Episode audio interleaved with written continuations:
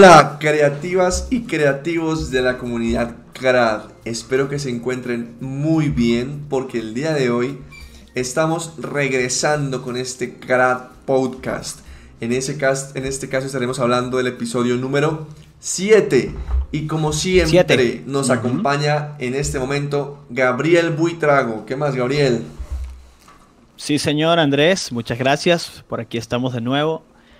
Y a darle a seguir hablando, a seguir discutiendo. Y esta vez de un tema que es casi, eh, ¿cómo decirlo? Que como cosa curiosa sigue siendo como un misterio o, una cosa desconocida para muchos. Que, bueno, esto se lo dejo, se lo dejo a usted para que nos, nos mencione el tema. Pero ya, ya, sé qué es. es interesante esa palabra misterio pero sí, en este episodio. En este, misterioso. en este episodio número 7 de Crap Podcast estaremos hablando de cómo cobrar. Cómo cobrar, cuáles son nuestros rates y cómo decirle a un cliente: mi, mi costo es este y el proyecto cuesta tanto. Es algo que es a veces difícil, a veces enredado, a veces un misterio, como dice Gabriel, y a veces también es un tabú, porque las personas nos cuesta decirle a un cliente cuánto cobramos. Mm cuánto merece nuestro trabajo. Exactamente. Sí, es cierto, en gran parte es como un tabú.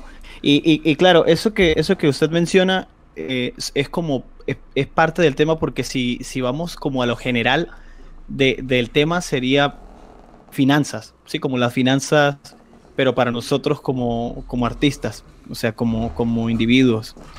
Y, y eso involucra muchas cosas y es tan importante como el trabajo mismo, porque es parte de ese proceso.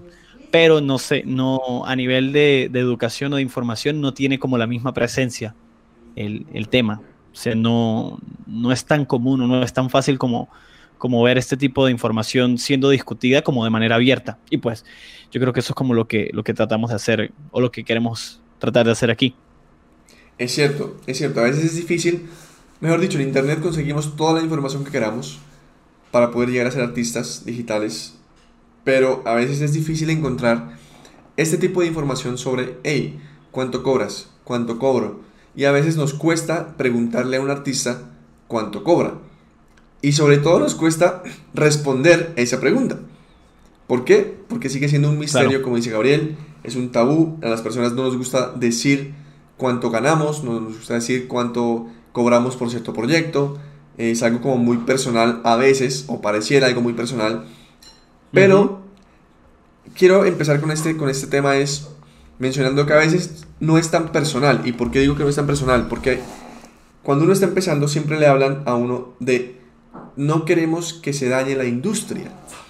Es una palabra muy, muy común o una frase muy común en el que le dicen como, hey, si cobras muy barato, te estás, estás dañando todo el trabajo de las personas que ya tenemos, digamos, eh, un, un, costo promedio a nivel país o a nivel industria como tal.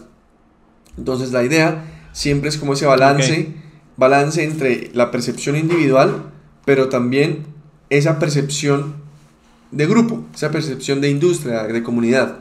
¿Para qué? Para que así podamos mantener precios competitivos entre todos y no eh, empezar a bajar precios, bajar precios, bajar precios y que toda la industria pues se vaya al piso. ¿Qué opina de eso, Gabriel? Sí, claro, creo que a lo que, a lo que se está tratando de referir eh, eh, con esto es como que a pesar de que, o sea, si lo entendí bien, eh, que a pesar de que sí, como individuos todos tenemos como nuestra forma de trabajar, independientemente de que estemos hablando de costos, de, de los servicios que se ofrecen o esas cosas, creo que lo que quiere decir Andrés es como que de igual manera igual deberían existir como una especie de estándar, ¿sí? Como estándares. Eh, sí, eh, eh, es como eso lo que, lo que estoy entendiendo. Sí, unos estándares de industria, unos estándares de industria, como hablábamos hace un, hace un momento, de industria claro. por, región, digamos. Ok, claro. yo, yo digo que eso sí, o sea, como que sí es posible que existan algunos parámetros que nos puedan servir como, como una guía o como una referencia, pero al mismo tiempo es obvio que no hay nada establecido. Sí, e, e, eso, ese, ese subject ahí es como muy volátil, porque pueden estar seguros de que hay personas haciendo miles de trabajos diferentes y cobrando de miles de formas diferentes. Entonces es como, eh, es como un mundo de extremos. Y cuando digo de extremos es absoluto extremo. Porque hay sitios web en los que se puede conseguir trabajo por 5 dólares y hay personas que están cobrando, eh, no sé, varios miles por cualquier cosa o, por cualquier tipo de... Eh, o sea, por, por, algo que no nos imaginaríamos que puede llegar a, tener determinado costo, pero es que eh, es incluso difícil como saber por dónde comenzar a, abarcar el tema porque de verdad es increíblemente grande, es increíblemente grande. El, el, el punto es que siempre que nosotros salimos o cuando nosotros arrancamos, o sea, cuando estamos como muy, muy, muy como recién comenzando a trabajar eh, con personas reales, clientes reales y gente real, lo más probable es que siempre estemos en una situación de desinformación en el tema de las finanzas porque sencillamente ningún sistema educativo formal hace énfasis en este tema. O sea, en, ninguno. O sea, no, no sé. Porque si, si yo estudio diseño, si estudio cualquier tipo de cosa, ¿dónde está como esa, esa parte que me, que me habla de las finanzas o lo que me educa a nivel financiero? Y eso es increíblemente importante porque el conocimiento sobre esto determina mucho la forma en la que nosotros vamos a poder o no poder trabajar con otras personas y sobre todo a poder sacar provecho de esto. Entonces, si, si estamos, con esto estamos planteando como la dificultad, ¿sí? ¿Cuál, es, ¿Cuál puede ser el problema? O al menos así es como lo veo yo. La desinformación absolutamente la desinformación. O sea, no, no, saber eh, cuánto puede costar algo, que, cuál es el valor de un servicio, eh, que, comparado con los costos de otras personas y demás. Si este es el problema, yo digo que una de las primeras soluciones es tratar de, acercarse a las personas que ya tienen más experiencia, las personas que ya, que ya cuentan como con, con esta información y, tratar, de, tratar de acercarse y rodearse de estas personas que de repente nos puedan dar como una idea más clara de, de lo que estamos haciendo, de si, de si, estamos muy perdidos, si estamos muy lejos de la realidad o, o si estamos cerca o en fin, hay, hay muchas posibilidades. Podríamos estar súper perdidos o podríamos estar como un poco, eh, digamos, aterrizados, aterrizados con eso. Pero para este problema de la desinformación, eh, no quiere decir que no existan recursos, ¿no? Porque de hecho ahorita antes de empezar con Andrés, estaba hablándole acerca de, de, un canal muy interesante de YouTube que por cierto vamos a mencionar aquí más adelante como recomendación para este tema.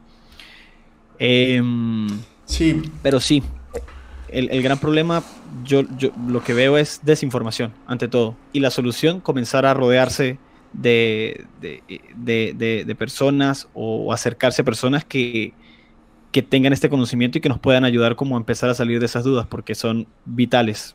O sea, es muy importante eh, aprender cómo manejar la plata, las finanzas. Es cierto, en las universidades generalmente no hacen énfasis en este tipo de cosas. Hacen énfasis en, materias pues, como demasiado, eh, digamos, superficiales, como economía, como, como control de finanzas personales, pero nunca enfatizan en, hey, tú puedes empezar a valorar mejor tu trabajo, a conseguir mejores clientes, eh, puedes decir que no y rechazar clientes, porque eso es algo muy común, ¿sí? Uno a veces cuando está empezando, como dice Gabriel, y creo que es una buena forma de empezar este, este debate, es cuando uno está empezando uno quiere trabajar sí o sí. ¿Por qué? Porque pues necesita la plata y necesita experiencia. Entonces a veces los clientes, los malos clientes, se aprovechan de este tipo de situaciones para, eh, eh, digamos, cobrar poco o pagar poco, perdón, a los artistas que están empezando. Pero los artistas que aceptan este tipo de términos y condiciones son los artistas que, como decía hace un momento Gabriel, están desinformados. Están desinformados sobre qué? Sobre, principalmente desinformados, lo que hablábamos al principio, sobre ese estándar de industria. Ese estándar de industria es, me parece a mí, súper importante para personas que están empezando en el camino y no tienen como esa experiencia de, de cuánto cuesta su trabajo y cómo valorarlo. Porque por lo menos ese estándar les va a decir a ellos, hey, esto se está cobrando por lo que tú sabes hacer. ¿Sí? Es algo genérico.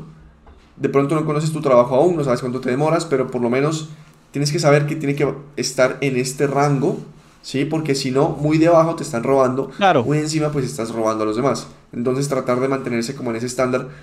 Y en ese caso es como importante tratar de, de ir averiguando cuánto se cobra cierto tipo de cosas eh, en, el país o en la región donde estás, o en la industria, porque también estamos atacando industrias diferentes. Y para eso me parece importantísimo lo que decía Gabriel, rodearse de personas que ya tengan experiencia o que tengan un poco más de experiencia en este proceso de cobrar, digamos, y de ganar dinero desde sus casas, por lo menos. Claro, ¿sabe qué me parece interesante? Usted mencionó como que el tema de eh, cobrar menos es perder y cobrar más eh, podría sentirse como un robo, pero yo no diría que, que, yo no diría que sería un robo, sino sería como una incongruencia en cuanto al valor que estamos ofreciendo, porque algo que es cierto es que un, factor que nos ayuda a determinar también el valor de nuestro trabajo es la experiencia. O sea, de eso no hay duda, de eso no hay duda. Una persona eh, que, que, digamos, que sea consciente de que lo que está entregando provee un valor importante, eh, al mismo tiempo debería ser consciente o estar muy clara del costo que, tiene su trabajo. Y, claro que aquí viene a jugar ya eh, el tema de, de la región y de la localidad. Uf, es grandísimo. Ese, ese es como otro, eso es casi que un subtema dentro de esto, dentro de esto de las finanzas, porque eh, en términos generales ya nosotros sabemos que, que digamos, los niveles de vida de los, de los llamados países del tercer mundo son diferentes a los del primer mundo. Entonces, eh, sobre todo para quienes trabajan de manera independiente, eh, digamos, es más sencillo poder ofrecer precios que puedan competir contra los costos de personas que están viviendo en Europa o que viven en Norteamérica, Canadá, Estados Unidos, digamos, por ejemplo. Entonces, como que algunos clientes pueden ser más, más propensos a buscar personas que, que, realicen trabajo en nuestra región, Latinoamérica o en sudeste asiático también, que es como, como muy común. Pero... Eh, digamos que e, esto, esto lo hacen, no, bueno, digamos, dependiendo, dependiendo del tipo de cliente, puede ser que esté, e, es muy diferente a que estén buscando economía, pero, pero no calidad. O sea, siempre, siempre debe haber un balance y entender nosotros como, como personas que ofrecemos un servicio, es bueno entender que a pesar de que nosotros podríamos, podríamos, abro, abro, abro mucho ese paréntesis o comillas, no sé, eh, no significa que porque estemos en determinada región eh, vamos a tener que mantenernos eh, como atados a, un margen, ¿sí?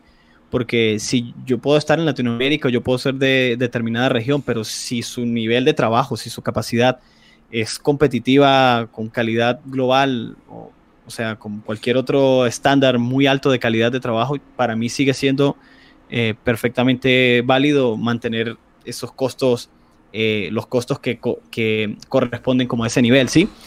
Entonces, eh, lo, difícil, lo difícil es, Andrés, como cuando, cuando comenzamos a tratar de valorar el trabajo dentro de nuestra región, nuestro caso particular, como, como latinos, porque yo creo que no es, no es, no es como osado decir que no existe todavía una, como una cultura generalizada sobre cómo valorar este trabajo. Y de eso yo sé que Andrés está segurísimo porque eso lo, eso lo hemos vivido. Entonces, no, eh, el mercado no funciona en nuestra región eh, de la misma manera que funciona en, eh, en otras partes. Eso es, eso es seguro. Eso, eso es cierto y me encanta lo que dijo Gabriel sobre la incongruencia. Sí, es decir, uno a veces siente que está robando a la otra persona porque posiblemente sus precios están por encima, digamos, del estándar o de lo que estamos acostumbrados, digamos, en, en determinada región. Pero me encanta la, corrección que me hizo Gabriel porque, y lo que habló también, porque a medida que uno va ganando más experiencia, ganando más, digamos, capacidad en su trabajo, se da cuenta que su trabajo empieza a tener como una competencia global y no solamente local. Su nivel empieza a aumentar y puede competir perfectamente por trabajos eh, a nivel internacional. Entonces ustedes tienen que valorar y mantenerse en esa posición de, eh, de nivel de nivel, calidad y experiencia.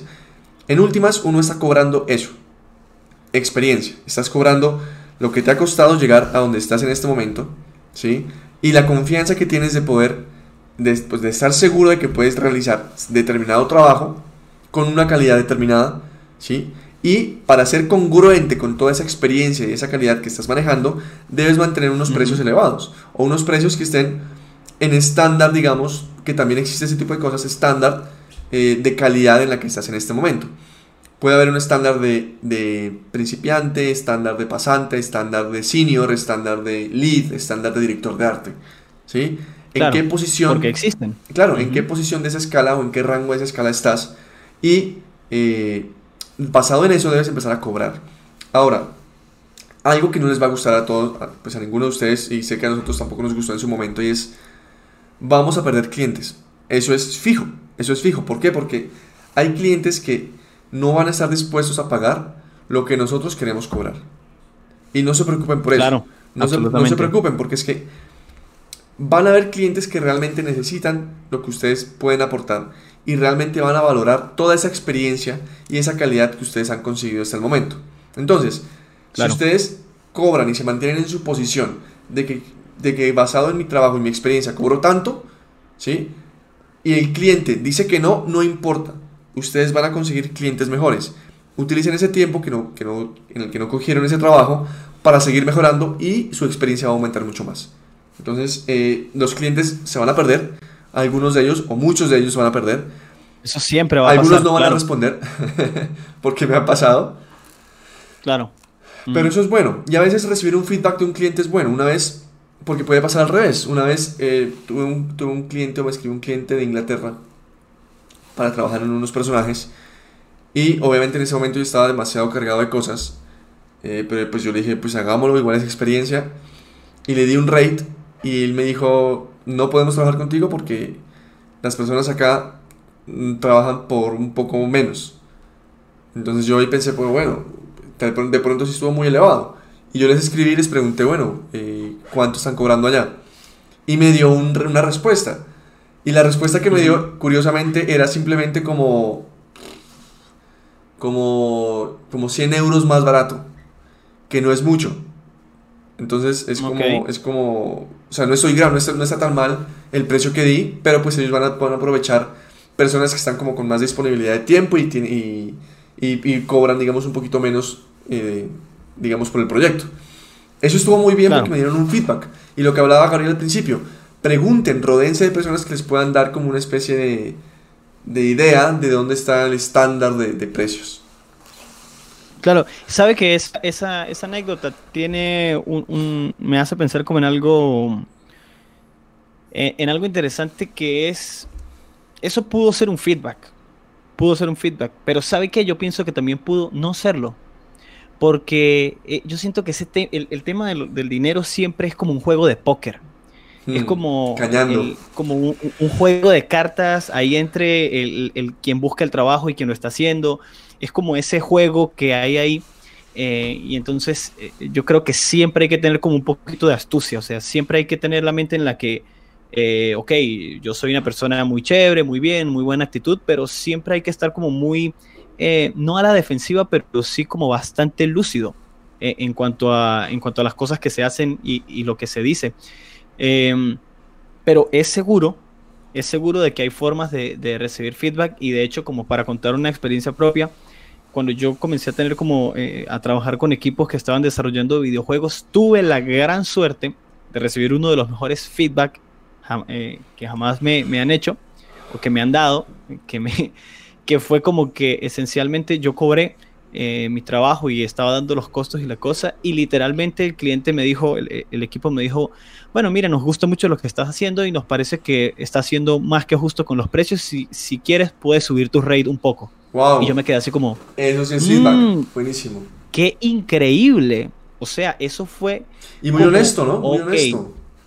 Demasiado honesto. Entonces, a, ahí voy como a, a, una situación en la que eh, esto me, da, me, dio la seguridad de que, esa de que este, este equipo y esta gente era absolutamente eh, honesta. Sí, porque perfectamente pudieron haber dicho, ah, bueno, no, esto está bien y normal, seguimos, nos sigue cobrando lo que nos está cobrando. Pero ellos mismos hicieron saber como que epa, de repente esto que está cobrando está un poco bajo, puede subirlo. Eso es una señal. Y saber identificar esa señal en ese momento fue muy importante porque ahí en adelante fue como que, ah, ok. O sea, a este nivel las cosas deben estar por aquí. Y aquí volvemos a la idea del juego de póker. Es como ir entendiendo el juego, y ir, ir sabiendo eh, eh, cómo funciona, eh, incluso el, el, hecho de tener una conversación con un cliente en una llamada o unas cosas, muchas cosas se pueden definir ahí y muchas cosas pueden suceder porque yo estoy seguro que más de uno nos ha pasado ese momento en el que tuvimos como una charla con un cliente y entonces decimos, ah, no hubiese dicho esto, no hubiese dicho aquello porque me... Como, sí, sí, como ese de como que, ah, ¿qué dije? Y uno se queda pensando en la vaina y dice, caramba, yo, ¿será que, o uno se queda con la duda, ¿será que, será que fue un error haber dicho esto? ¿Será que no? Ganaste mal en tu póker. Sí, se salió mal la partida del póker. Pero una forma en la que yo creo que siempre es bueno entrar, o sea, algo que nos mantiene muy, muy seguros en estas discusiones cuando vamos a hablar con clientes sobre dinero, sobre presupuestos y cosas, es que normalmente eh, los clientes casi siempre, bueno, eh, ya en este punto, al menos en, en mi experiencia, ya siento que trabajo como con gente que es bastante entendida en cómo funciona esto. Pero, pero cuando estaba empezando yo sentía más que la gente, la gente quería preguntar de inmediato cuánto iba a cobrar por algo sobre lo que ni siquiera me había contado. es decir, esperaban saber, claro, y eso pasa muchísimo, Andrés, usted lo sabe como muchas personas. Y eso es, y eso, y caer en eso es un gravísimo error que nos puede afectar muchísimo.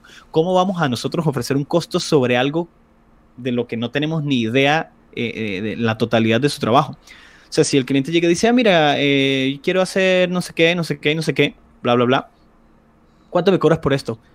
Nosotros tenemos que evitar responder cualquier, cualquier tipo de, información sobre costos hasta no estar seguros sobre lo que se quiere hacer. Entonces, la mejor forma que yo he encontrado o que conozco sobre cómo mantenerse siempre muy, digamos, a salvo en esto es ser como un inter, como, como ¿cómo se dice? Como un entrevistador con, con el cliente. Siempre preguntar, preguntar y preguntar y preguntar. Mantenerse como eh, consultando, o sea, haciendo, haciendo preguntas sobre, ajá, pero eh, cuéntenme qué es lo que quieren hacer, cuál es el objetivo, cuáles son los problemas, cuáles son las posibilidades, porque hasta que no tengamos una muy buena cantidad de información, no vamos a saber bien qué es lo que vamos a hacer ni el esfuerzo que nos va a costar. Entonces, eh, un, muy buen eh, primer consejo para, este tema es siempre funcionar más como alguien que pregunta, ser el que hace las preguntas para nosotros tener esa información, porque eh. literalmente esa información es poder. Cuando hablábamos, cuando hablábamos hace tiempo eh, de trabajar de manera inteligente, esa es una forma inteligente de trabajar también. Siempre pregunten. Claro. O sea, ustedes, primero que todo, deben conocer su trabajo, ¿sí? deben saber el alcance de su trabajo, las restricciones y los límites que puede tener su trabajo. Por lo menos hablando, digamos, en la parte de ilustración, en la parte de 3D, siempre hay límites de alguna forma, creativos o de ideas, o algún límite tiene que haber. Entonces, siempre acostúmbrense a preguntar lo que decía Gabriel, exactamente qué necesita el cliente, ¿sí? Y también qué restricciones tienen, porque después ustedes hacen un trabajo espectacular y el cliente les va a decir, ah, pero es que yo no quería que pongas eso. Ah, pero es que, no, es que era en CMYK y tú lo hiciste en RGB. Ah, pero es que... Sí, ¿no, ¿no te ha pasado? Ah, es que lo quería para videojuegos y tú lo hiciste para cine. Ah, es que, Dios mío, puede haber un montón de problemas, un montón de problemas. Y esos problemas se van a convertir en trabajo extra, no remunerado. Se van a convertir en más tiempo del proyecto, se van a convertir en problemas con el cliente, se van a convertir en conversaciones innecesarias. Entonces lo que dice Gabriel es cierto, es como, y eso ustedes pueden hacerlo, no sé si Gabriel lo tenga, seguramente sí, una especie de lista o de listado de preguntas que tienen que hacerle a su cliente. Que ustedes las recuerden siempre, o sea, mínimo, claro. deben saber mínimo 5 o 6 preguntas que ustedes siempre tienen que hacerle a sus clientes para poder saber eh, cómo, cómo pueden empezar a, cobrar su proyecto. ¿sí? Este, claro, y eso varía mucho, varía mucho, o sea, no puedo decirle qué, qué, preguntas son exactamente, pero por lo menos a nivel de personajes 3D, lo que yo siempre pregunto es, eh, obviamente pues, pregunto el concepto de arte, ¿sí? si tienen un concepto o si no lo tienen, porque a veces eso pasa mucho con los clientes que no saben. Quiero un personaje, ajá, ¿y tienes un boceto? No. Entonces, involucra diseño de personaje más modelado de personaje. No se dan cuenta que ahí hay dos trabajos que obviamente se cobran por separado, ¿sí? Entonces, claro, yo pregunto, es muy importante. Exactamente, entonces ese tipo de preguntas... Estar claro de eso. Son, son vitales. Otras cosas que yo pregunto son qué tipo de restricciones a nivel de polígonos tengo. ¿Cuántos polígonos puedo utilizar? ¿Sí? Porque eso depende del motor de render. O eh, cuánto tamaño de texturas y cuántas texturas puedo utilizar. Todo ese tipo de restricciones son súper importantes para que ustedes entiendan hasta dónde tienen que llegar su trabajo. Claro. ¿Sí? Y la calidad, porque a veces... desde, el, desde, el, desde el punto de vista técnico. Exactamente. Y otra cosa que siempre pregunto es el deadline. El deadline es vital para saber Ah, ustedes cuánto van a cobrar, porque les pueden decir lo quiero para mañana hmm, o lo quiero para dentro de un mes. Entonces ustedes pueden evaluar a ver qué, cómo pueden manejar su tiempo con respecto a eso. Claro, totalmente, totalmente. Ese, ese, el, ese tema de, de siempre hacer las preguntas y tener el control de la información los va a mantener seguros, muy seguros de lo que pueden decir, lo que lo pueden hacer y ya al tema, al momento de irse al tema de cobros, eh, eh, o sea, o de darle costos o darle un valor, eh, es importantísimo, ya estar muy seguros de todo lo que se va a hacer y de lo que ese trabajo involucra. Eso es, eso es de lo que estamos hablando justo ahora en este momento. Ahora, aquí hay una variante demasiado importante, muy, muy, muy importante, y es que a mí me parece que no, o, o, bueno, yo siento que esto es como, no, no, sé si decir una norma, no creo que una norma, pero es como algo que tiene mucho sentido, y es que no siempre eh, el, el costo del trabajo va a ser el mismo para todos los tipos de, de posibles clientes, ¿sí?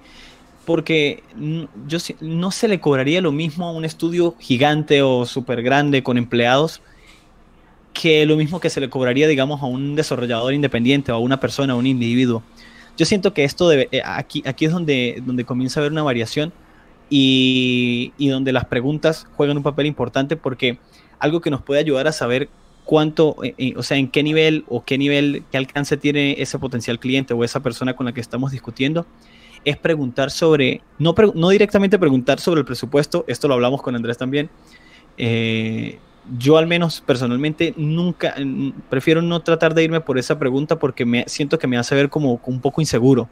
O sea, me hace ver como que no estoy, no estoy seguro de qué decir o de cómo tratar el juego de póker del cliente a punto de preguntar eh, cuál, cuánto cobras y yo preguntando eh, cuál es el presupuesto. Y también que Yo no creo que conoces es mucho tu trabajo, ¿no? ¿Cómo, cómo? También Perdón. que no conoces mucho tu trabajo cuando haces una pregunta Claro. como esa. Claro, absolutamente. Y entonces, el, el- en, en ese momento, cuando hacemos preguntas, comenzamos a obtener información del cliente, como, ah, ok, ¿en qué medio trabajan? Eh, ¿Cuánto, inclusive, no sé, cuántos empleados tienen? ¿Cuál es el presupuesto para ejecutar esto en lo que están haciendo? ¿De qué se trata lo que están haciendo? Entonces, estas pequeñas pistas nos pueden ayudar como a hacernos un panorama más, eh, más o menos general sobre qué tanto, qué, qué, qué tanto como qué tipo de costo ese cliente podría cubrir, ¿sí? Y ahí yo puedo empezar como a, a decir, ah, ok, este cliente puede trabajar por, como por este, por este lado, ¿sí? Entonces, e- es ese juego de póker, ¿no? E- e- es ese juego. El punto con esto es que no a todos los clientes se les debería cobrar de la misma forma, porque un, una, Andrés, si Andrés está desarrollando un videojuego, haciendo lo que sea, y está él solo dándole a eso, no se le podría cobrar lo mismo que a un estudio que está desarrollando juegos en Europa y que tiene 50 empleados. O sea, no, no, no, debería, no debería ser así. Incluso eh, se, eh, se han escuchado o sabemos de historias de personas que por cobrar muy poco, o sea, vamos a ver, vamos a ver como los dos extremos. Sí. Como que he sabido de personas que no toman el trabajo por haber cobrado muy poco. Eso pasa, eso ha pasado. Porque a nivel de los estudios que ya son más o menos grandes o que saben muy bien cómo funciona eso, cuando alguien cobra muy bajo lo pueden ver como algo, como, como un signo que les puede causar desconfianza o, ine- o, un- o como un, De junior. una especie de... Sí, como, una- como de que esta persona, si esta persona me está ofreciendo este, este costo, definitivamente no tiene mucha experiencia y entonces genera desconfianza y plum, se cae el trabajo. O sea, suena ridículo, pero eso pasa. O sea, que un trabajo se caiga por cobrar muy poco. Claro, esto ya pasaría eh, más en los casos de los estudios más grandes y que, que están como mucho más claros sobre el manejo de presupuestos eh, más grandes. O sea, Pero- y, y créanme que existen presupuestos grandísimos. Pero también puede pasar el caso opuesto. Que me imagino que Andrés quiere mencionar algo de esto también. No, no, continúe, con- continúe. Solamente quería decir que por eso es importante saber el, el estándar. ¿sí? Si uno conoce el estándar de, de los costos a nivel internacional o lo que sea, idea. uno sabe, uno sabe eh, más o menos cuánto puede costar sin bajarse de lo que está el estándar. ¿sí? Uno puede subirse un poco para negociar, pero no se puede bajar porque pues ahí es lo que dice, lo que dice Gabriel. Uno, si uno cobra muy bajo por, con respecto a lo que se está haciendo en la industria, pues pasa, empieza la desconfianza. y, se, y, se, nota que uno no, ha investigado y no sabe eh, los precios, digamos, típicos de ese tipo de, productos. Y claro, continúe. Y hay varias... no, no, tranquilo, lo, lo que, lo que quería completar ahí es que eh, nosotros estamos dando una visión individual de esto porque muchas personas pueden acercarse a este tema de formas diferentes, pero como lo que, lo que, lo que quisiera dejar aquí es que como tener dudas sobre este tema es perfectamente normal. Tener todas las dudas es absolutamente normal porque es un camino, es, es, un, es una parte muy difícil de manejar porque también porque todo lo que involucra dinero siempre es complicado siempre, siempre es complicado, incluyendo nuestro propio trabajo. Entonces ahí tenemos que ser un poco jugadores de póker. Eh, o sea, tener, tener como esa, esa, esa chispa de, de, estar como muy despiertos, interesados en, leer, en buscar información. Eh, por ejemplo, una fuente interesante de, de, de, información para esto, además de, por ejemplo, consultarle a, a personas o artistas, que eso me parece actual, como una de las mejores formas de, de salir de ciertas dudas, como preguntarle a alguien, eh, o algún artista que veamos como, hey, em, mira, ¿qué te parece mi trabajo y qué em, yo estoy cobrando esto? ¿Qué opina? Sí, eso, eso podría ayudar muchísimo. Eso nos podría sacar de una duda muy, muy grande. Eh, comenzar a consultar de esa forma. Y otra manera sería como visitar de repente los, esos sitios. Yo no soy usuario de estas plataformas, pero a veces pueden ser buenas fuentes de información. Eh, sitios web como Upwork, por ejemplo, donde hay posicionamiento de freelancers y entonces eh, ahí uno puede ver como los costos, lo que están cobrando ciertas personas por hacer ciertos tipos de trabajos, en fin. Es como, es importante empaparse, recoger, recoger información y así poco a poco vamos a terminar como haciéndonos nosotros nuestro propio mapa o nuestro propio, digamos, eh, como, nuestros, eh, como definiendo esa lista de costos de, nuestros servicios, como que, ok, eh, yo, Gabriel, ya sé que si llega un estudio que está desarrollando un juego o que está haciendo esto más o menos, yo ya sé que esto es más o menos, mi cifra está por aquí, ¿sí? Con, con esta gente. Y si me llega Andrés, mi compañero Andrés, mañana y él está como empezando su pequeño negocio, su pequeña cosa, y necesita algo, yo sé que le voy a cobrar más o menos esto, pero es diferente, sí, porque son situaciones muy, muy, muy, muy distintas. Pero es bueno siempre tener como un acercamiento, o sea, un estándar. Y la mejor forma de acercarse a esto, preguntar, informarse eh, y no sentir pena de preguntar, porque a veces nosotros tenemos como, como esa idea de que si preguntamos nos, eso nos puede hacer ver regañar. pero o sea como que nos van a regañar pero no o sea es mejor salir de la duda porque si nosotros nos quedamos con como en esa desinformación lo que vamos a hacer es perder mucho tiempo, perder dinero, eh, pasar molestias, en fin, cualquier cantidad de, cosas feas. Pero es importante preguntar, preguntar mucho sin pena. cada vez que tengamos la, oportunidad, como con humildad, preguntar y aceptar que no sabemos algo y, que, alguien nos pueda como ayudar a salir de, de esa duda. Es curioso cómo volvemos a los temas que hablamos hace mucho tiempo, ¿no? Como con humildad aceptar que uno no sabe algo y pregunte para poder aprender eso que no sabe hacer, ¿no? Sí. A veces cuando uno se las cree que se las sabe todas, no puede hacer ese tipo, ese tipo de preguntas porque pues se las sabe todas. Entonces no, no hay nada que aprender en ese caso, en esa situación. Eh, claro, claro. Es, es, muy, es muy chévere lo que acaba de mencionar Gabriel, sobre todo porque me acabo de acordar una anécdota también que les quiero contar. El no conocer el no conocer la empresa o el cliente va a hacer que ustedes cobren generalmente por debajo. ¿Sí? Eh, hace, hace, unos, hace un año, hace unos años, yo trabajé, alguien me llamó y me contactó. Y me dijo, bueno, tu trabajo orgánico es bueno, me gusta. Y el trabajo es toca, toca hacer unos, unos un maní, toca hacer unas alvejas, toca hacer unos garbanzos, unos granos en general y otros, y otros, otros grandes granos.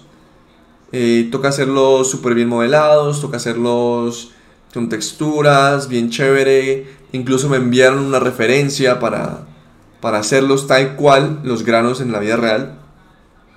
Y los hice súper, súper, con mucho compromiso, bien chéveres. Y cobré. Yo cobré como como 300 mil pesos, algo así. Y claro, porque yo hice cuentas de, un costo de hora todo, todo X. Y eh, después, y después, después hubo correcciones, hubo tiempo para hacer más cosas, eh, más cambios de textura, variaciones. Y como a los cuatro meses vi en televisión un comercial donde aparecían, aparecían mis granos, mis garbanzos, mis arvejas. Y yo decía, no puede, no, decía, no puede ser. Caramba. En serio, era una, era, un, era, un, era una empresa grande, que no voy a decir el nombre. Había sido un trabajo por una empresa grande y yo cobré 300 mil pesos por, por, porque eso fue un buen trabajo, una semana fuerte de, de darle a eso. Y, Pero imagínese. Y, me quedé, y me quedé por debajo, ¿sí? Y, pues fue, fue, fue, fue, raro, fue como, fue como pensar en, ah, Dios mío, pude haber cobrado más. Pero bueno, eso ya eso, eso es parte de la experiencia, ¿no? Como entender que si uno conoce más al cliente, exacto, si uno conoce más al cliente y hace las preguntas que decía Gabriel, uno puede eh, entender que uno puede cobrar un poco más dependiendo de la situación. ¿Sí?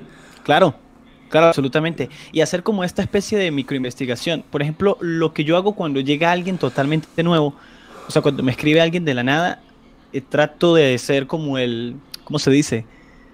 Como un stalker total. Ok, veo el nombre de la compañía, listo, de una vez empiezo a buscar eh, información sobre la compañía, sobre lo que hacen, para hacerme una idea de qué tan grande o qué tan pequeño es el alcance de lo que ellos están haciendo. En el caso de esta historia suya, Andrés, por ejemplo, imagínese, si usted hubiese sabido de antemano en lo que se iba a utilizar ese trabajo, o sea, si es una compañía muy grande y anuncia en televisión, bueno, obviamente un comercial en televisión cuesta varios millones de millones. Sí. Sí, en, digamos, si estamos, si estamos hablando de Colombia, eh, un comercial en televisión debe costar varios, varios, varios, varios decenas de millones de pesos o no sé, hasta más. O sea, eso yo no, no lo sé, pero lo estamos asumiendo. Eso significa que si estamos hablando que si estamos hablando que el producto final está representado en millones, ¿sí?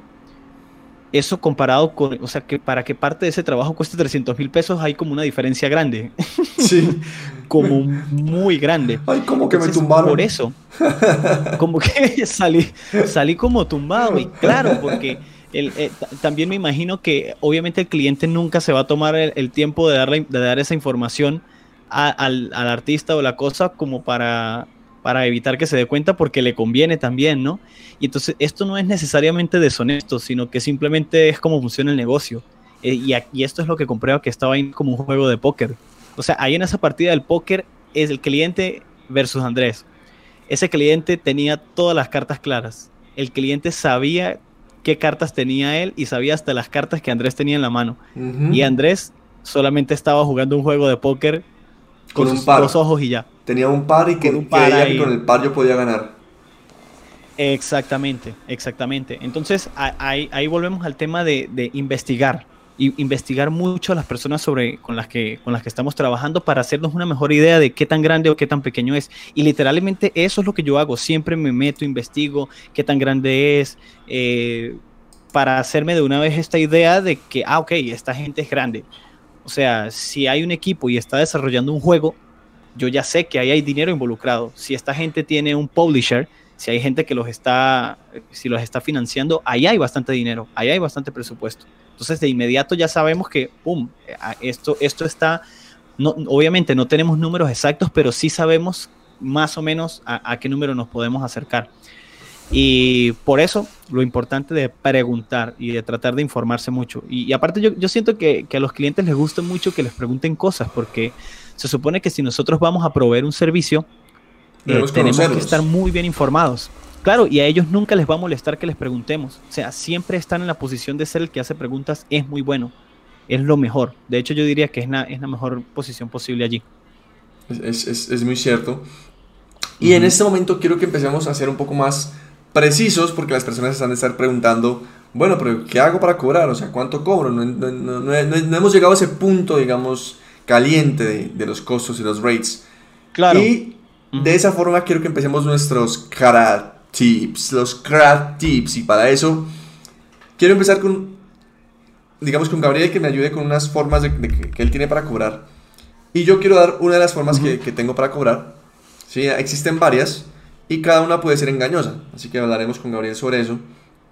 Una de las que pueden utilizar, principalmente cuando están empezando, es el costo por hora. ¿Sí? Ustedes deben tener un costo por hora. ¿Qué sucede con el costo por hora? Cuando ustedes están empezando, incluso cuando yo empecé a trabajar, desde que estaba a, dibujar, digamos, a vender mis dibujos desde el colegio, yo le ponía un costo de 5 mil pesos, digamos, 5 mil, 3 mil pesos a mi hora, ¿sí? Obviamente es muy poco, pero pues uno está empezando y uno, uno se siente pues que ya está ganando, ganando harta plata. Y eh, empieza a decir, listo, me demoré 5 horas, entonces debo cobrar 15 mil pesos, 20 mil pesos por ese trabajo. Listo. Después empiezas a ganar más conocimiento y esos 3 mil, 5 mil pesos del colegio se empezaron a convertir en 10 mil pesos. ¿Sí? Tutorías, digamos, en el colegio, tutorías en la universidad, eh, hacer un trabajo en el colegio, en la universidad. Después de, después de que ya estás, digamos, en último grado, los 10 mil pesos seguramente se convierten en 15 mil o 20 mil pesos. ¿sí? Y así, digamos que te contraten para enseñar algo, para que le expliques algo a alguien, eh, alguien de un grado menor quiere un trabajo, lo que sea, empiezas a aumentar poco a poco ese rate. ¿Y cómo lo aumentas? Simplemente basado en tu experiencia y siendo coherente con lo que has mejorado. Cuando ya empiezas, digamos, a salir de la universidad, a ganar más experiencia, más conocimiento, este rate va a aumentar. Entonces de 25 mil pasamos a 30 mil. Ya una persona con más experiencia puede cobrar 50 mil pesos por hora. Y así sucesivamente para poder llegar a un, digamos, a un, nivel competitivo, tanto a nivel nacional, dependiendo de lo que cueste la hora nacional, con respecto a la hora internacional. ¿sí? Y digamos, yo en este momento ahora tengo un estándar basado en dólares, cuando cobro, digamos, cuando tengo algún tipo de trabajo o algo así. ¿Sí? Entonces, claro. Eh, de, pasar de 25 mil pesos, uno puede pasar a 25 dólares, ¿sí? Y 30 dólares y 40 dólares dependiendo del trabajo, digamos, la experiencia y la capacidad técnica y artística que uno pueda tener en ese proceso. Claro, claro. acaba de tocar, Andrés, el, tema que le, que le comienza a dar forma a esa respuesta clave que es el costo de la hora. El costo de la hora tiene yo creo que tiene una función importantísima porque ya para ir a la práctica, decir, yo quiero calcular cuánto puedo cobrarle a esta persona por esto, saber cuánto cuesta nuestra hora o darle un precio, establecerlo, es demasiado importante. Pero eso no significa que los clientes deban saber nuestro costo de hora. Porque, como yo le decía a Andrés, yo prefiero, o sea, yo personalmente manejo un costo de hora, claro que sí, pero yo jamás le hago saber a los clientes cuál es ese costo porque cada vez que me lanzan la pregunta del costo de hora, eh, simplemente digo que yo, eh, simplemente les hago saber que yo cobro por un proyecto completo, más no por horas. Y dicen, ah, ok, bien, pero la razón por la que hago esto es porque nosotros cuando, cuando entregamos un costo de hora nos estamos abriendo a una discusión en la que no queremos entrar como que, ah, ok, entonces, porque le estamos dando como un control al cliente, como que, ah, no, necesito que, o sea, pueden empezar a salir con cosas súper ridículas, como que, bueno, entonces, ¿qué tal si tenemos esta idea? ¿No la, puedes hacer en tres horas o en cuatro horas? ¿Sí, me entiendo? Como, como que comienza a haber ahí un control como, o sea, como que haber revelado esa información nos coloca como en una posición como más débil. Ahora, lo importante de sí conocer que, o sea, ¿qué sentido, esta sería la pregunta, ¿qué sentido tiene tener un costo de hora si no se lo vamos a decir a un cliente? Muy sencillo, ese costo nos puede servir a nosotros para calcular el costo total que podemos dar por un proyecto. La diferencia es que no se lo estamos haciendo saber al cliente. Por ejemplo, si yo sé, ¿sí? Eh, que vamos, supongamos, alguien, una persona dice, bueno, el costo de su hora eh, sabe que su costo, su hora de trabajo puede costar 20 dólares, supongamos. ¿sí? Esta persona dice, bueno, 20 dólares es el costo de mi hora y entonces llega un cliente a hablar. Vamos a ver, digamos, Andrés llega aquí conmigo, eh, Gabriel, ¿qué tal? ¿Cómo está todo? Eh, yo, bueno, chévere, sí. Y Andrés me dice, bueno, mira, Gabriel, eh, queremos trabajar con esto y hacer estas cosas y esta cantidad de cosas. ¿Cuál es el, cuál es tu, el rate? ¿Cuál es, ¿Cuál es el costo de tu hora? Y yo le digo a Andrés, no, yo no cobro por hora, no funciona por hora, yo, yo lo ofrezco un costo completo por el desarrollo del trabajo porque ese es mi método. Ah, ok, bueno, listo, sí. Entonces, cuando sucede esto, eh, ya me estoy yo dando la oportunidad de hacer lo siguiente, obtener la información de Andrés para saber qué tipo de trabajo necesita, ¿sí?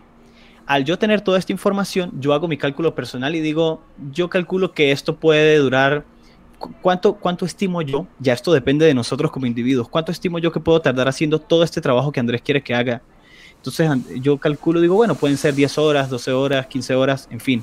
Entonces ahora, si el costo de mi hora son 20 dólares, y entonces yo estimo que Andrés, que el trabajo de Andrés lo voy a poder hacer, independientemente de cómo yo distribuya mi tiempo, lo voy a poder hacer, digamos, en 10 horas, eso significa que tendría que multiplicar esos 20 dólares por 10, ¿sí? La, matemática ahí está, claro. está sencilla. ¿Verdad que sí? Yo multiplico 10 eh, por 20, ¿eso cuánto me da? Eso me da 200, ¿sí? 200 dólares en, e, en este caso. Esto es un ejemplo. Ahora, ¿qué es lo importante de este cálculo? Que esas horas que yo estoy contando para hacer el trabajo de Andrés no solo deben incluir el trabajo que yo voy a hacer para Andrés, ni el esfuerzo que voy a invertir resolviendo el asunto con Andrés, esto puede incluir también las revisiones. Es posible que Andrés quiera cambiar varias cosas. Esto es tiempo. Entonces, yo digo, bueno, si son 10 horas las que voy a tardar eh, trabajando, haciendo el desarrollo técnico de esto que Andrés me pide, de repente voy a incluir una hora más por revisiones, ¿sí? En caso de que Andrés me pida revisiones. Entonces ya yo digo, bueno, entonces ahora tengo 11 horas. Eh, ¿Qué otra cosa? De repente, si Andrés tiene pinta de ser una persona que quiere que me reúna con él, que hagamos llamadas. Eso puede ser un tiempo extra que no es trabajo, pero es tiempo que me va a consumir y yo estoy cobrando por mi tiempo. Bueno, el tiempo de comunicación y estas cosas, incluso esto vale. Yo le voy a decir aquí hay otra hora, entonces ahora tenemos 12 horas. Entonces ahora tenemos este, eh, este aumento de horas a 12 y si lo multiplicamos por los 20 dólares, esto nos va a dar 240, ¿sí? Que sería el rate. Entonces, estamos utilizando el costo de nuestra hora para calcular ese total, pero el cliente no sabe lo que nosotros cobramos por hora. Entonces yo a Andrés le dije que yo no cobro por hora y realmente en la práctica sí lo hago, pero para yo mantener una posición mucho más cómoda para mí financieramente, yo no le hago saber a él esto. ¿Sí? Y mucho menos, o sea, Andrés tampoco sabe que yo estoy estimando que yo voy a cobrar, que yo voy a hacer su trabajo en 12 horas, porque puede ser que me tarde más. Sí, podría, puede ser que me tarde más, pero esto, es, esto ya es mi problema a, Andrés no le importa. Entonces, ¿qué es lo ideal en este caso? Que si nosotros, o sea, el caso ideal sería que nosotros tardemos incluso menos de lo que estimamos resolviendo el trabajo y haciendo que todo funcione y que todo sea entregado. porque Obviamente estaríamos ganando. Si nos tardamos mucho más, eh, obviamente estaríamos, entre comillas, perdiendo, porque nosotros hicimos nuestro cálculo en base a una cantidad de horas. Ahora, ¿de quién depende que esto funcione? De nosotros mismos de absolutamente nadie más. Ahí es donde está, ahí es donde está la clave de saber trabajar como independiente, de saber organizarse a nivel de tiempo. Eh, o sea, entender el valor que tiene el tiempo y el tiempo que utilizamos trabajando y de cómo lo administramos. Entonces, que si es importante tener el, en, tener conocimiento del valor de nuestra hora, es mejor, mejor dicho, de definir un costo de lo que cuesta una hora de nuestro trabajo, de nuestro trabajo, 100% sí. 100% sí. Es demasiado importante. Que es bueno hacerle saber a los clientes sobre lo que podemos cobrar por hora, no me parece. Mm, al menos personalmente no me parece. Prefiero siempre utilizar este método. Eso, eso No sé qué piensa Andrés de, eso. Sí, sí, sí, me encanta, me encanta eso porque es que realmente el costo por hora es muy importante. O sea, ustedes deben tenerlo muy claro y como les decía hace un momento, ese costo, costo por hora puede ir subiendo a medida que su experiencia va subiendo y es la manera como más, más, fácil de tener una referencia de cuánto puede costar. Ahora, eh, esa, ese mismo costo por hora, que ustedes deben tener ya una referencia, ¿cierto? Se va a convertir después, lo que decía Gabriel, en un rate que ustedes pueden incluso dar por día. Es decir, ustedes pueden decir, bueno, mi día cuesta 100 dólares o 200 dólares, que ya ha sido un, un costo basado en su experiencia, basado en lo que ustedes han dicho. Eh, han calculado por, por el costo de hora, ¿sí? Y como decía antes Gabriel, el cliente no tiene por qué saber eh, cuántas horas vas a trabajar en el día. Simplemente tú le dices, mi costo, mi costo del día son 200 dólares y tú lo quieres para tres días, entonces te voy a cobrar 600 dólares. ¿Sí? Es un cálculo caso sencillo. el trabajo por día es un poco menos común, ¿no? Me parece. un poco menos común, pero sí, sí, sí sucede, pero no es tan común. No crea, no crea, porque cuando yo estaba hablando con unos artistas eh, europeos, Muchos de ellos hablan de costo por día. Incluso un amigo mío que está, digamos, en un, nivel eh, similar al mío, él decía, no, pues esto, cuando, cuando trabajo con mi empresa cobro tanto, pues porque la empresa me paga, pero en freelance yo les cobro Eh, ah, bueno, él decía, decía, esto. Yo no es que cobre tanto, pero la empresa a la que le hago freelance, ella, ella lo más barato que paga son 300 euros diarios. O sea, lo más barato que esa empresa pagaba es 300 euros al día. Entonces ellos cobran es por día. El rate que utilizan es por día. Entonces, vea que no es tan poco común. En algunas empresas, por lo menos en, Europa, cobran es con un rate, con un rate por día. Con un rate diario. Ok. Y es algo que ustedes pueden también manejar eh, en Colombia también. Pero entonces, obviamente, acomodándose a su, región y siendo congruentes con su capacidad y con su experiencia. ¿Sí? Tener una base, digamos, ¿Y ahora? por ejemplo, si mi hora cuesta tanto, ¿cierto? Multiplíquenla por 8 horas de trabajo diarias. Y eso les va a dar un aproximado al día. ¿Qué tienen que hacer ahí? O qué pueden hacer es aumentenlo, ¿cierto? Hasta, hasta, un, número, hasta un número entero, lo que sea, y exacto. Y ese podría ser su costo por día. Por ejemplo. Claro, claro. Y, y la otra pregunta de oro, ¿cuál sería aquí? Entonces, ¿cómo calculo el valor de mi hora? la hora nos ayuda a calcular los costos totales, pero entonces, ¿cómo calculo el costo de esa hora? En ese punto, ahí, ya toca, sí, yo pienso que lo más saludable es siempre fijarse en el, en, literalmente en nuestros recursos. O sea, porque el hecho de que estemos ya sea trabajando sentados en una computadora, eso involucra recursos. Se involucra el costo que me, lo que me está costando la electricidad, lo que me está costando eh, el Internet, eh, todas estas cosas. Todo eso cuenta, porque son recursos invertidos en poder hacer ese trabajo. Y, y por supuesto, comparar, eh, comparar este, los, los, costos de hora es más sencillo en plataformas como las que, las que estaba mencionando, por ejemplo, Upwork y demás. Allá hay personas que tienen costos de hora desde 6 dólares hasta 300, 400 dólares por hora. O sea, es, esos rates existen, así de altos. Y mm, entonces es interesante volver a este punto, preguntar. Allá vamos, siempre hay que apuntar a lo mejor, por supuesto. cuál, es el caso ideal? Por supuesto, que nuestro rate, nuestro rate sea lo suficientemente bueno como para que eh, el, valor de nuestro trabajo sea tan importante que podamos elevar ese costo porque estamos entregando mucho más valor. ¿sí? Por, por, ese, por ese esfuerzo que hacemos se multiplica el valor. Y que podamos eso es lo ideal mantenernos en ese precio y que las empresas digan, está bien. O sea, te pagamos eso porque sabemos lo que vales. Y que podemos crecer, por supuesto. O sea, que, es muy importante. O sea, que no quiere decir que porque estemos cobrando algo eso va a ser así siempre, ¿no? O sea, hay, que crecer. Hay que, buscar, hay que buscar la forma en la de cómo, cómo podemos transmitir esa confianza a personas con las que trabajemos, em, para que sepan que nuestro trabajo vale eso que, que, ahí, que ahí queremos cobrar. Entonces, para hacer el cálculo sobre, sobre esta hora, eh, paso uno, tomar en cuenta todas estas consideraciones de nuestro día.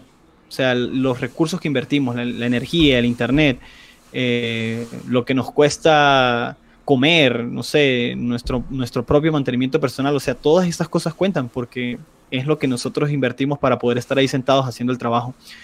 Y segundo, pues preguntar, o sea, saber que con otros compañeros, con amigos, otros artistas, gente que está por ahí, eh, que está haciendo trabajo también, consultarle sin pena, sin miedo, como que, ah, ok, eh, ¿qué tal? ¿Qué, ¿Cuál es su hora? ¿Qué, ¿Qué, es lo que cuesta? ¿Estoy cobrando mucho? ¿Estoy cobrando poco? Y utilizar ese rate, esa hora, pues, para hacer, para calcular esos trabajos y demás. Y, mm, por supuesto, adaptado al tipo de cliente en este caso, ¿no? Que es como lo que estamos sugiriendo, que, que no a todo el mundo se le cobra de la misma manera, pero Em, y, de cualquier forma, esto es algo que con el tiempo se va a seguir, se sigue aprendiendo, se aprende todos los días y con la experiencia. Eso es un, es un camino lleno de espinas, pero, pero un camino que se recorre y del cual, del cual se aprende y que sin duda siempre, siempre podemos preguntar y si lo hacemos sin miedo y sin pena, de verdad que nos vamos a ahorrar muchos dolores de cabeza. Así es, así es. Y hay una forma que me encanta también para, para o que me parece muy sencilla para poder cobrar o saber el, el, costo por hora. Y es, esta me la enseñó de hecho un amigo, eh, Felipe Escobar, artista chileno, freelance, que él tiene muy claro todo este tipo de cosas. Y él, él decía, me decía, man, ¿cuánto, ¿cuánto quieres ganar en el mes? ¿Y por qué digo en el mes? ¿Por qué? Porque estamos acostumbrados a, tener, a que las empresas pagan un salario mensual, ¿sí? Entonces uno dice, listo. Y eso también sirve también por, por, la experiencia y por el conocimiento que uno pueda tener. Uno al principio gana un salario mínimo, va aumentando, se ganan dos salarios mínimos y así, y así sucesivamente va aumentando, digamos, ese costo mensual. Entonces uno dice, listo, en el nivel en que estoy, yo creo que me puedo estar ganando, no sé, digamos, 3 millones de pesos. O, o ya, ya me gané 3 millones, ahora quiero ganarme 5 millones de pesos mensuales. O 6 millones de pesos mensuales. Entonces él me decía, ok, 6 millones de pesos, pero ¿son libres o son 6 millones de pesos que incluyen todos tus, todos tus gastos? Entonces digo, no, pues son 6 millones de pesos libres. Ah, bueno, entonces a tus 6 millones de pesos que te quieres ganar en el mes, súmale lo que tienes que pagar por salud o por, o por pensión. Súmale eso. No sé, entonces son 6 millones 500 mil pesos. Ahora, súmale lo que te gastas de luz el mes. Que arriendo, 100 mil pesos. De que pague arriendo. Exactamente. Entonces los 6 millones que te quieres ganar se pueden convertir en 7 millones de pesos. Sí, perfectamente. Ahora, esos 7 millones de pesos que te ganas en un, en un mes, divídelos en 30. De esa forma vas a obtener el costo diario, ¿sí? Que mm, necesitas, qué interesante. que necesitas hacer para poderte ganar esos 7 millones de pesos. Ahora, ya tienes el costo diario, ahora ese costo diario divídelo en 8 para que puedas obtener las horas diarias de trabajo. Exactamente. Que puedas obtener cuál es el costo por hora para que puedas obtener 6 millones libres. ¿sí? libres y por eso sumas, por eso pones 7 para que incluya todos los otros, los otros gastos y eh, los 6 millones que te quieres ganar queden libres. De esa forma puedes obtener un costo por hora de trabajo que es como una especie de, digamos, de, de estándar tuyo basado en lo que quieres obtener al mes y obviamente siendo congruente, congruente con lo que con tu, tu experiencia y tu capacidad. ¿Qué opinas de eso, Gabriel? Claro, buenísimo, buenísimo, tiene todo el sentido. Lo bueno de, lo bueno de, ese método también es que, en, por ejemplo, estando en Colombia, por ejemplo, en ese caso, eh, uno puede hacer esa estimación en base a los salarios, que es más fácil como comparar, como, ah, bueno, ¿qué, ¿cuánto podrá estar cobrando un artista que haga esto en tal sitio? Entonces, si uno más o menos tiene la información, puede decir, ok, entonces me gustaría estar ganando eso y a partir de eso desarrollar esta misma fórmula. Es un muy buen método. Claro. Esa, totalmente. Y también incluir arriendo y todo eso. Eso, eso me acuerdo que me dijo esa vez eh, Felipe hace como unos tres años tal vez. Y, y sí, muy bueno, claro. me parece que es muy chévere. Y es una forma sencilla, ¿no? De calcular el, el, salario, digamos, por hora o por o la expectativa, o sea, lo, que, cómo llegar a esa hora, cómo llegar al, al, valor de esa hora. Sí. Sí, por eso digo que no, no, no es algo definitivo, o sea, realmente es un juego de póker, entonces hay muchas formas de, hacer el approach al juego, de, cómo, de cómo llegar ahí. Pero, pero ciertamente tratar de mantenerse informado, de preguntar, de siempre, de siempre buscar como estar muy claro y no dar información así a lo loco, que es lo que nos pasa a muchos cuando, nos, cuando empezamos, que alguien nos llega y nos ofrece un trabajo y de una vez nos emocionamos y empezamos, ah, no, sí, claro que sí, todo sí, todo sí, todo sí. Y, y después de, decir, de decirle a todo sí, viene todo no, como, ay, no, no, no, esto no, no, era tan bueno así. Entonces, eh, sí, así es, así es este juego del, del póker. Así es. Requiere mucha lucidez. Pero no quiere decir que eso haga nuestro trabajo una pesadilla ni nada. O sea, no, no, no. Al contrario, o sea, no hay que verlo como, ah, qué, qué mamera, que ahora tengo que estar como pendiente de esto. Y no, justamente es al contrario. O sea, la idea de mantenerse informado y de tener como uno muy claro qué es lo que cuesta su trabajo, qué es lo que vale y de, estar como bien, bien, bien claro de esto, justamente es para evitarse esos dolores de cabeza, para no tener que, que pensar en eso como un problema, sino, sino saber cómo enfrentarse a esas situaciones. Y todo esto les va a dar confianza para que ustedes puedan eh, después, como estoy seguro que Gabriela tiene, eh, confianza para, para cobrar lo que, lo que cueste su trabajo, ¿sí? Confianza para decirle a sus clientes, hey, mi trabajo cuesta tanto porque, por esto, por esto, por esto, por esto, por esto, tengo experiencia, tengo capacidad artística, puedo hacerles esto, ta, ta, ta, y si ustedes me contactaron fue por algo, ¿sí? Entonces, recuerden que ustedes en este caso siempre van a tener el as bajo la manga. O ustedes tienen que coger el toro por los cuernos, como dicen por ahí, y si, los, y si la empresa los busca a ustedes es porque ustedes tienen algo que aportarle. ¿Listo? Entonces, aquí viene algo interesante. Es como siempre confianza porque seguramente perderán clientes. Pero eso es normal, ¿sí? Ya llegarán los clientes que van a, van a querer su trabajo y valorar su trabajo por lo que realmente cuesta, ¿sí? Entonces, no se preocupen porque ya llegarán buenos clientes que estarán dispuestos a pagar lo que ustedes están pidiendo porque necesitan su trabajo. Y em, esto abre para muchas cosas, de hecho tendremos otro, otro episodio eh, con invitados solamente para hablar de freelance, porque quería mencionarles que ese método que les expliqué para obtener su hora diaria, también permite obtener, saber cuántos trabajos tienes que hacer al mes. ¿Sí? Por ejemplo, quiero ganarme 6 millones de pesos, pero no quiero trabajar todos los días de lleno.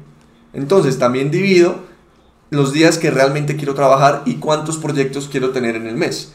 Eso también me explicó eh, Felipe en ese momento. Entonces me decía, si yo me quiero ganar entonces 10 millones de pesos, hago o debo conseguir muchos trabajos o debo eh, cobrar más en mi hora o eh, como conseguir un balance entre cuánto cuesta mi hora y cuántos trabajos debo conseguir en el mes para poder realizarlos bien. Claro, claro. Es súper interesante eso, pero tendremos un episodio exclusivamente de freelance y de, y de finanzas, digamos, para artistas, porque es un tema muy, muy largo. Entonces, eh, yo creo que estamos llegando, digamos, al, al, final de este rollo. No sé si Gabriel quiere dar una, una última conclusión acá. Sí, claro. Eh, bueno, nada, ante todo, eh, el, interés, el interés por informarse es la base de todo. O sea, vuelvo y lo repito muchas veces, porque es que a mí me pasó preguntar sin pena. Ah, cuando tengamos la oportunidad de obtener esa información valiosísima, eso nos va a quitar un peso de encima. Preguntar, salir de dudas y, y, y, ser, ser, ser, astutos. O sea, entender que no es que, nos va, no es que, no es que estamos ni que somos enemigos de las personas con las que vamos a trabajar, ni que cuando digo juego de póker no quiero decir que, que ellos son como alguien que nos quiere estafar o alguien que nos quiere robar, no, esa no es la perspectiva. La perspectiva es que todo sea justo, o sea, que cobremos lo que realmente estamos convencidos que cuesta nuestro trabajo. O sea, que cuando terminemos ese trabajo y cuando lo cobremos, sintamos como que, uff, esto es lo que quería. O sea, eso es lo primero que buscamos. Y más allá de eso, eh, apreciar la información que venga de otras personas que nos ayuden como a saber qué, tan cerca de la verdad estamos o, qué, tan, qué, tan, qué tan bien posicionados estamos financieramente eh, en cuanto a lo que estamos cobrando y demás.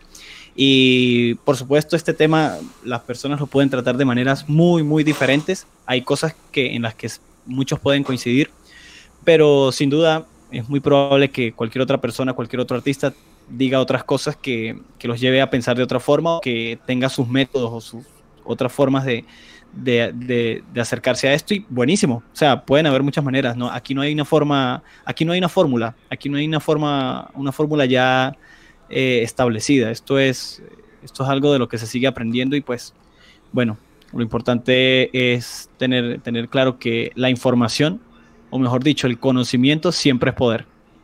Sí, sí, la idea es que ustedes chicos se hagan una idea eh, de, de, cómo, de cómo cobrar, de que no se asusten, de que esto no es un tabú, de que perfectamente pueden hablarlo con más personas, de que pueden decirle al cliente cuál es su, su costo sin problema, no de hora, sino de, de proyecto como tal. Eh, háblenlo sin, sin, Claro, esa es la sugerencia. Eh, en cuanto a este tema, esa era la, la, la sugerencia, ¿no? Como, como evitar, en la, evitar en la medida de lo posible eso. Eso es una sugerencia personal, pero que pues me ha parecido siempre como más efectivo. Pero ya que Andrés menciona ese detalle, me pareció interesante ahí hacerle el acento. Sí, yo, yo siento que funciona muy bien eso, que el consejo que nos da Gabriel, porque como que nos protegemos un poco, ¿no? Porque ahí perfectamente las personas o los clientes se pueden como ir amarrando de diferentes cositas, pero de esta forma nos protegemos un poquito de, de, de, cuidar, digamos, esa confidencialidad que necesitamos para poder seguir cobrando y, y después seguir aumentando más nuestros costos. Y algo, algo que quiero resaltar es que es la congruencia, lo que dijo Gabriel. Ser congruente con la experiencia que tenemos, ser congruente con, con, digamos, con el nivel artístico en el que estamos en este momento, ¿sí? comparado con otros a nivel nacional e internacional. Y basado en eso, pues ya tener más confianza para poder dar un, un costo. ¿Listo? Entonces, chicos, esperamos que les haya encantado este tema, esperamos que hayan aprendido mucho si tienen preguntas, no duden en realizarlas en los comentarios. Si les gustó, denle un like y compártanlo para que más personas puedan tener este conocimiento y acompañarnos en los próximos episodios. Y suscríbanse para más contenido como este. El próximo domingo tendremos un gran Card Live con. Con. Se me acaba de olvidar el nombre del artista, pero es un ilustrador muy importante aquí a nivel nacional. Así que eh, los esperamos el domingo en la mañana con nosotros a las 9 Buenísimo. a.m. Gabriel, super invitado, porque tendremos Ahí estamos, un gran claro invitado. De hecho, este gran invitado trabaja en Blank, así que preparadísimo, papá, porque tendremos Buenísimo, un gran show. Chicos, entonces a todos ustedes un abrazo. Gabriel Buitrago, como siempre, muchas gracias por acompañarnos en este Crack Podcast, episodio 7 que acaba de terminar. Y nos estaremos viendo. Listo. Chao, chao. Sí, señor.